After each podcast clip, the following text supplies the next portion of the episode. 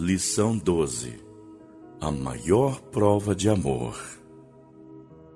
Não há prova de amor mais expressiva do que dar o seu próprio filho para a redenção da humanidade. Deus em Cristo pagou o preço da nossa salvação através do sangue do Cordeiro eterno que nos purifica de todos os pecados. 1 João 1 verso 7. Pois sem ele não tem como haver remissão. Hebreus 9 verso 22. Por isso, Deus salvou-nos, assegurando-nos vitória de dimensão eterna. Texto base, Mateus 27, 23 a 31. O sacrifício do Calvário, além de mostrar amor incondicional, revela que Deus não desistiu do ser humano, coroa da sua criação, que o eterno plano de redenção se evidenciou no tempo, trazendo salvação a todo aquele que crê. Tito 2, versos 2 e 13. Timóteo 2, versos 11 a 13. Jesus é a nossa redenção, segurança, proteção e amparo. Para tanto pagou um preço alto e doloroso para que pudéssemos ter vida abundante. João 10, versos 7 a 10. Olhando para o relato bíblico, percebemos a indiferença daqueles para os quais Jesus veio, não o recebendo. João 1, verso 11. A crueldade de líderes religiosos, a exemplo de Mateus 23, o caminho do Calvário com a coroa de espinhos simbolizando a zombaria, a cruz pesada demonstrando o meio mais vil e cruel do castigo ou punição, o manto de púrpura apontando para a ironia, as bofetadas, revelando agressividade para com o justo. Foi assim a trajetória do Senhor aqui na terra. Em tudo não pecou. Nele não foi achado nenhuma falha. 1 Pedro 2, 22 a 24.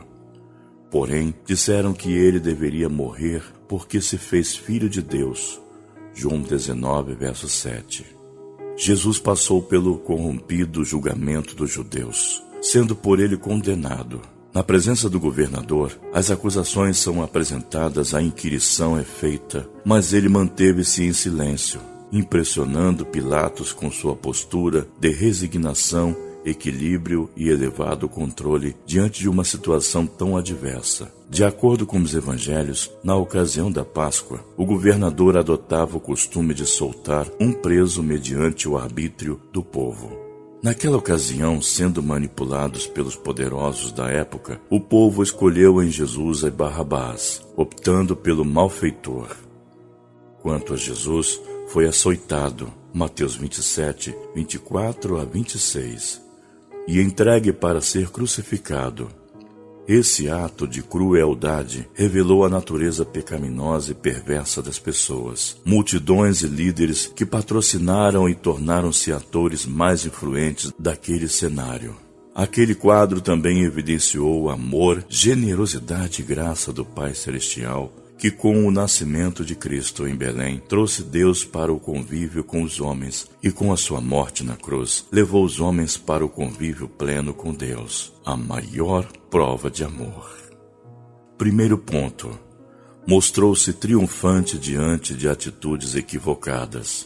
Diante da escolha do povo, por Barrabás, por influência do Sinédrio, a palavra de Deus em Mateus 27, 18 diz: Porque sabia que era por inveja que eles tinham entregado Jesus. A inveja é a arma cruel, pois vê o outro como concorrente, obstáculo e adversário. Então, a atitude que sugere é livrar-se do incômodo, eliminando do convívio que faz sombra ou causa barreira aos interesses defendidos e proclamados. Jesus realmente tornou-se um obstáculo aos líderes religiosos desconectados do projeto divino, especialmente para o sumo sacerdote e expressiva parte do sinédrio. Acusaram Jesus falsamente, pois não eram reais as alegações de que ele pervertia a nação, era contra pagar tributo a César e se proclamava Cristo Rei. Lucas 23, 2 ao ser questionado por Pilatos, mostrou-se notável e elegante, sem semelhança alguma com os seus algozes, pois respondeu: Tu o dizes. Ou seja, o Senhor está dizendo isso. Lucas 23, verso 3. O que levou Pilatos, autoridade romana, a declarar: Não vejo neste homem crime algum. Lucas 23, verso 4. Jesus nada falou sobre a escolha da multidão apenas por ocasião do desfecho da cruz. Rogou ao Pai que perdoasse todo aquele povo por não saber o que estava fazendo. Lucas 23, verso 34. E que não lhe imputasse tal pecado. Que atitude bendita de Jesus, demonstrando incondicional amor, oferecendo-se pelos pecadores, o justo pelos injustos, os santos pelos ímpios e o perfeito pelos imperfeitos. Diante de todos os erros, equívocos e perversidades, Jesus mostrou-se impecável e triunfante, deixando evidente a sua irretocável diferença. Foi como a ovelha caminhando para o matadouro, sem falar, questionar ou reclamar. Isaías 53, verso 7 é a singularidade do Mestre da Galileia, sendo superior a tudo e a todos, mostrando que cumpriu a sua missão com altruísmo e verdadeiro amor. Independente das atitudes e escolhas humanas, Jesus triunfou e com ele triunfarão os que creem e se rendem ao seu sacrifício. Sua morte no Calvário expressa plenitude de vida, vitória sobre o pecado e a morte, o inferno e tudo que se opõe a Deus. Nele encontramos o perdão que restaura o ser e a realidade da vida, operando salvação. João 3, verso 17. Encontramos a graça que nos faz participantes da natureza divina. 1 Pedro 1, versos 3 e 4. Herdada pelo novo nascimento, quando somos gerados de novo. 1 Pedro, versos 1 e 23. O sacrifício de Cristo é a nossa salvação. Por ele, o Mestre pagou a nossa dívida. Colossenses 2, verso 14. Venceu a morte. Atos 2, verso 24. E nos garantiu vitória. Romanos 8, 37 e 1 Coríntios 15, 57. Segundo ponto. Evidenciou nobreza diante do crivo da humilhação. Os opositores e acusadores de Jesus fizeram de tudo por sua condenação, para que tal intento fosse alcançado. Usaram-se artifícios, armadilhas e ciladas. Não foram elogiosas e dignas de apreço as atitudes dos principais sacerdotes e de todo o sinédrio, que buscaram destruir narrativas e forjar testemunhas que falsamente acusassem Jesus. Marcos 14, versos 55 a 59. Anás e Carifás agiram de forma destoante, não coerente com a lei que deveriam seguir e defender no Sinédrio. Mateus 27, verso 20. Quando Jesus não refutou, contestando ser o Filho de Deus, eles o levaram ao Ponço Pilatos, pedindo que lhe decretasse pena de morte, alegando ser ele rei dos judeus. Marcos 14, verso 61. Os tribunais judeu, Sinédrio e romano Pilatos não poderiam ter sentenciado Jesus com a pena de morte pelas acusações apresentadas. Os crimes que lhes foram imputados descritos em Lucas 23, verso 2 mas Pilatos seguiu o julgamento mesmo assim, sem ter achado nele crime algum que justificasse a sua condenação. Lucas 23, verso 4, 14 e 15. Então disse-lhes que o prisioneiro seria açoitado e solto. Lucas 23, verso 16. Fato contestado pela multidão que gritava: Se você açoitar este homem, não é amigo de César. Todo aquele que se faz rei é contra César. João 19, versos 12 e 13. Diante disso, Pilatos entregou Jesus para ser crucificado e eles o levaram. João 19, verso 16. Mas, mesmo diante de todos os ardis, artifícios e ciladas, o mestre portou-se com dignidade e equilíbrio, evidenciando nobreza diante dos malfeitores, não reclamando dos seus, nem dos que lhes faziam males.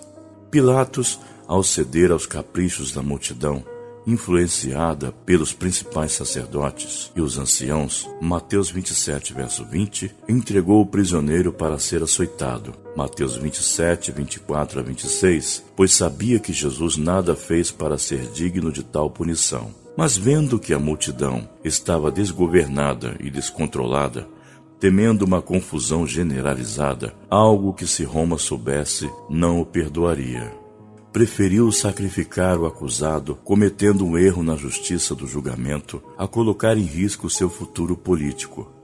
Então pega um vaso com água, lava as mãos. Mateus 27, verso 24. E entrega Jesus para ser crucificado. Diante de tudo, ele permaneceu com a sua postura impecável, mostrando nobreza diante do crivo da humilhação.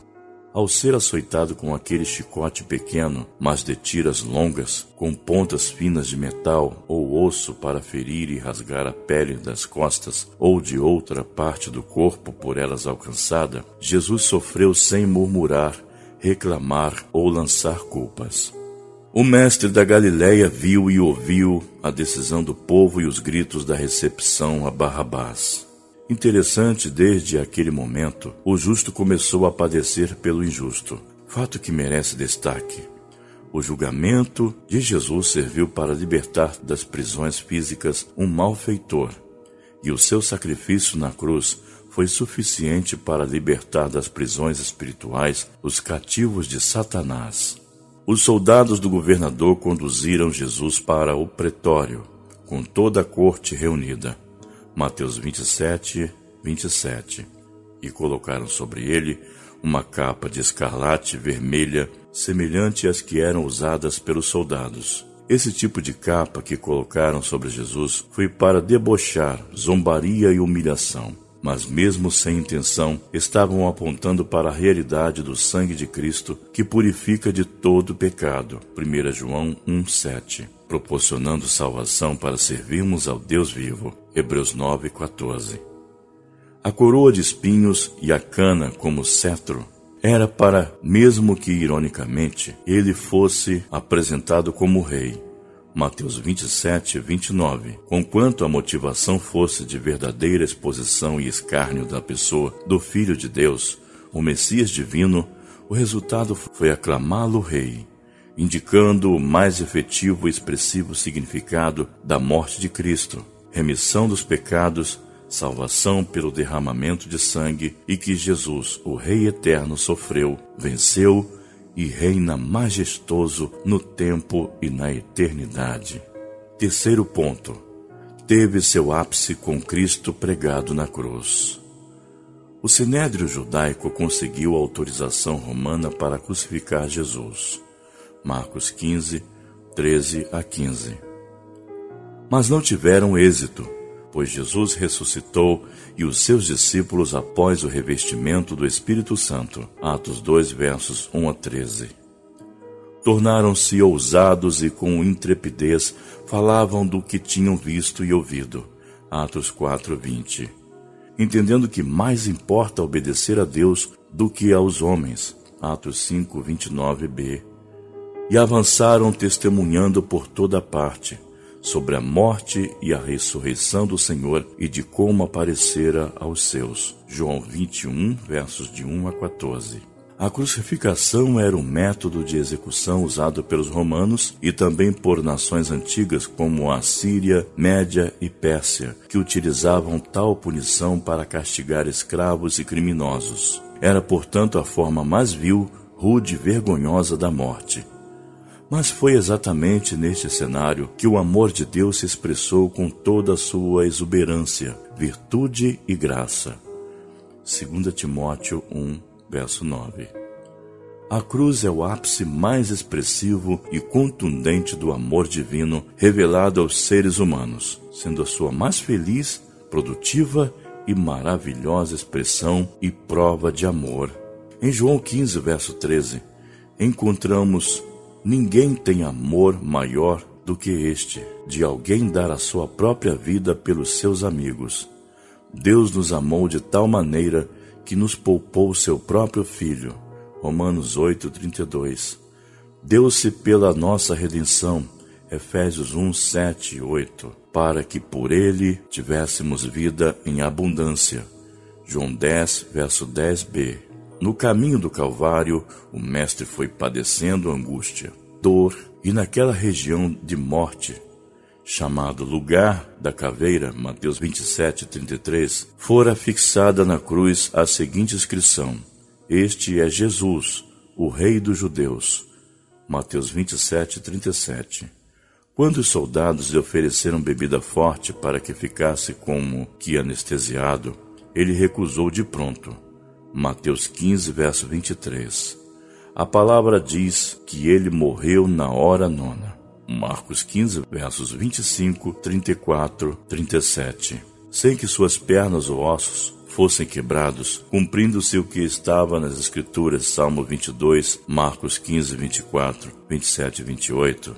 Ali o Senhor Jesus deu a sua vida por nós, reconciliando-nos com o Pai e deixando aberto o caminho de acesso direto aos céus com o véu que fora rasgado de alto a baixo. Marcos 15, verso 38, inaugurando o sacerdócio universal dos crentes. A crucificação de Cristo no Calvário é o retrato da graça, a maior prova de amor e presente imerecido. O apóstolo Paulo chama a crucificação de manifestação do poder de Deus. 1 Coríntios 1, 23 e 24. Maravilha demonstrada aos homens para mudar o curso da vida e proporcionar uma nova realidade espiritual como expressão do amor de Jesus. Efésios 2, verso 8.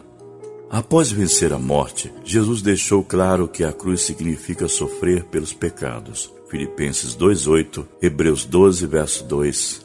Reconciliar-se com o Pai, 2 Coríntios 5:19, Colossenses 1, verso 20. Para termos paz, Efésios 2,16. A cruz, portanto, simboliza a glória do Evangelho. 1 Coríntios 1,17. É dívida paga. Colossenses 2,14. É libertação garantida. Romanos 6, versos 6 a 11. A cruz também é símbolo do amor, do poder de Deus e da vitória do salvo. Cristo pregado no madeiro é o símbolo da nossa salvação, é vitória sobre o pecado, é a maior prova de amor que alguém pudesse conhecer. Para pensar e agir, o sacrifício de Jesus, a sua morte, retrato da graça, foi um presente divino. Nisto conhecereis o amor que Cristo deu a sua vida por nós. 1 João 3,16a. Esta é uma magnífica, notável e imensa prova de amor. O sofrimento de Jesus, conquanto doloroso, foi o espelho do amor incondicional do Pai, transmitido pelo Filho obediente ao propósito da eternidade e deixado no tempo à disposição de todo aquele que crer. Enquanto Satanás influenciava os homens para aparentemente fazerem o pior, Jesus fazia o melhor operava a nossa redenção. A maior prova de amor foi o justo sofrer pelos injustos, o santo pelos pecadores, para que a vida fosse abundante. Essa prova de amor triunfou sobre as mazelas e equívocos das pessoas, evidenciou nobreza ao passar pelo crivo da humilhação e teve o seu ápice em Cristo na cruz. Qual tem sido a nossa atitude? Diante de tudo isso. Deus te abençoe e bom estudo. Leitura diária. Segunda, João 3, 16 a 18. Terça, Lucas 22, 66 a 71. Quarta, Lucas 23, 1 a 12. Quinta, João 18, 39b e 19, 1 a 16. Sexta, Marcos 15, versos 21 a 32. Sábado, Marcos 15, 33 a 43. Domingo, Mateus 27, 45 a 54.